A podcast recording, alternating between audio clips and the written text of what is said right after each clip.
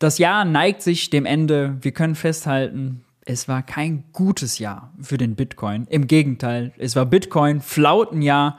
Wieso, weshalb, warum? Dranbleiben.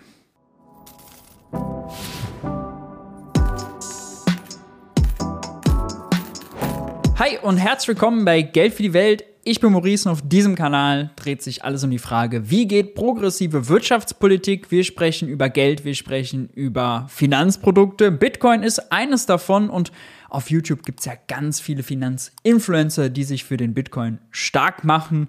Für die war es auch kein gutes Jahr. Die haben kräftig die Werbetrommel gerührt, aber mit Blick auf den Bitcoin-Kurs muss man sagen, schlechter Deal gewesen.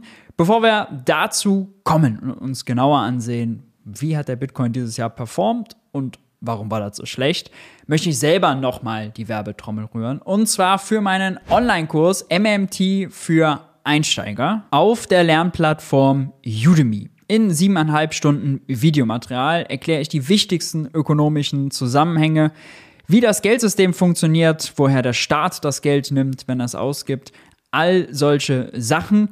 Mit dem Verständnis kann man nur zu dem Entschluss kommen, Bitcoin hm, zum Spekulieren okay, aber als Währung eigentlich nicht geeignet.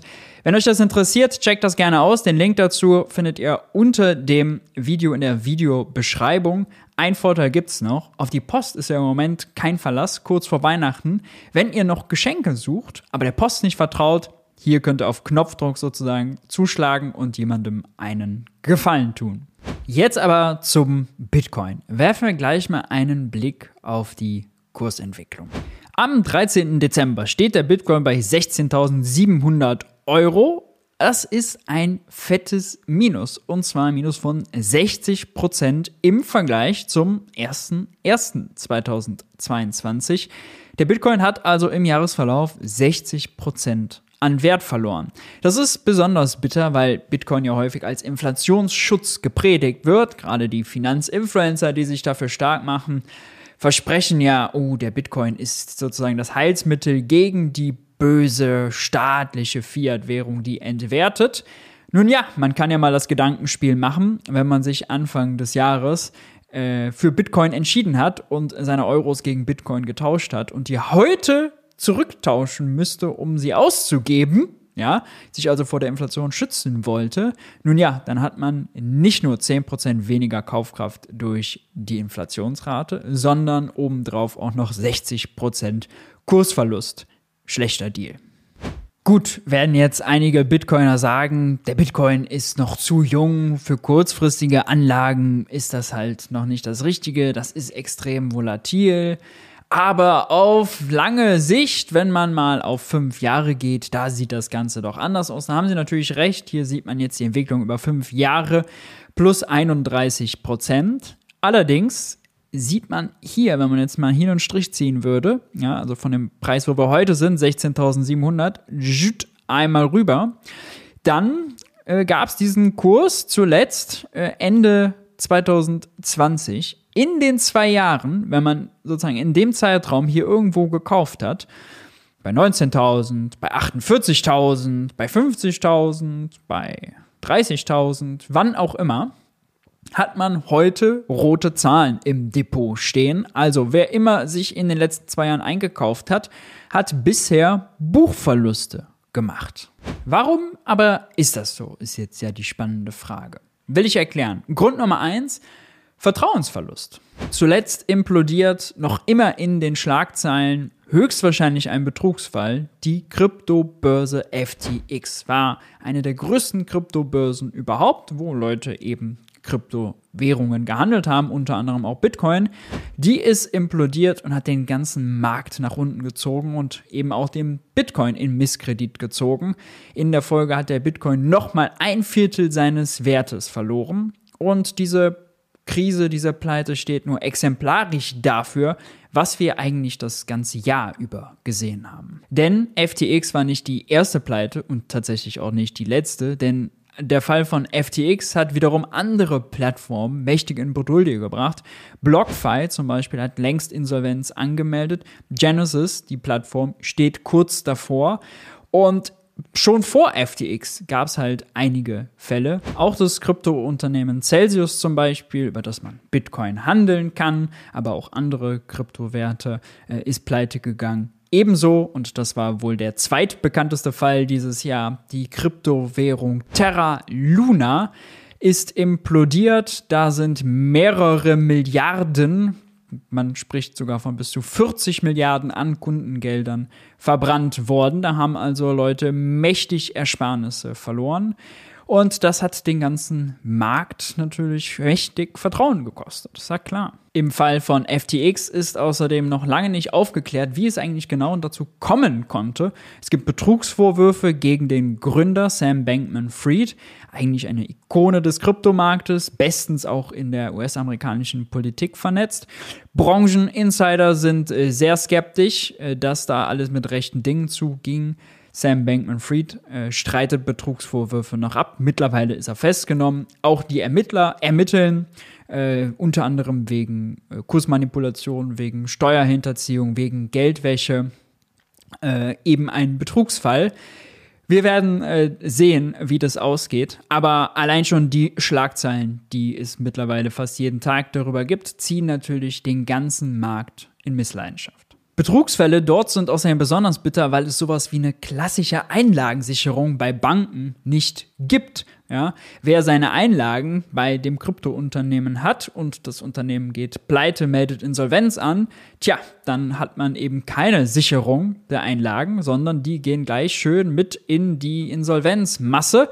Der Insolvenzverwalter verfügt dann darüber und in den meisten Fällen kann man dann gleich sagen, auf nimmer Wiedersehen. Tja, bitter für die Anleger. Grund Nummer zwei ist eigentlich relativ profan. Zinsen. Es gibt wieder Zinsen. Gab es jahrelang nicht wegen der Nullzinspolitik der Zentralbank, aber wer jetzt sein Geld zur Bank bringt, bekommt wieder was für sein Erspartes. Aufs Tagesgeldkonto, aufs Sparbuch, äh, wohin auch, worauf auch immer. Selbst langweilige Anlagen wie Staatsanleihen werfen wieder was ab. Und das ist was, was der Bitcoin nicht bieten kann. Denn der Bitcoin, da gibt es nur Kursgewinne. Ja, also man kann nur hoffen, wenn man heute kauft, dass man in Zukunft irgendwann zu einem teureren Preis verkaufen kann. Damit unterscheidet sich der Bitcoin auch zum Beispiel von einer Aktie. Aktie ist eine Unternehmensbeteiligung. Beim Unternehmen wird was erwirtschaftet, Gewinn und der Gewinn wird über die Dividende ausgeschüttet. Beim Bitcoin gibt es das natürlich nicht. Beim Bitcoin wird nichts erwirtschaftet. Und diese Wette auf steigende Kurse kann, na klar, schiefgehen. Ja. Dann äh, Kursgewinne gibt es ja nur, wenn die Nachfrage steigt, wenn mehr Menschen rein wollen.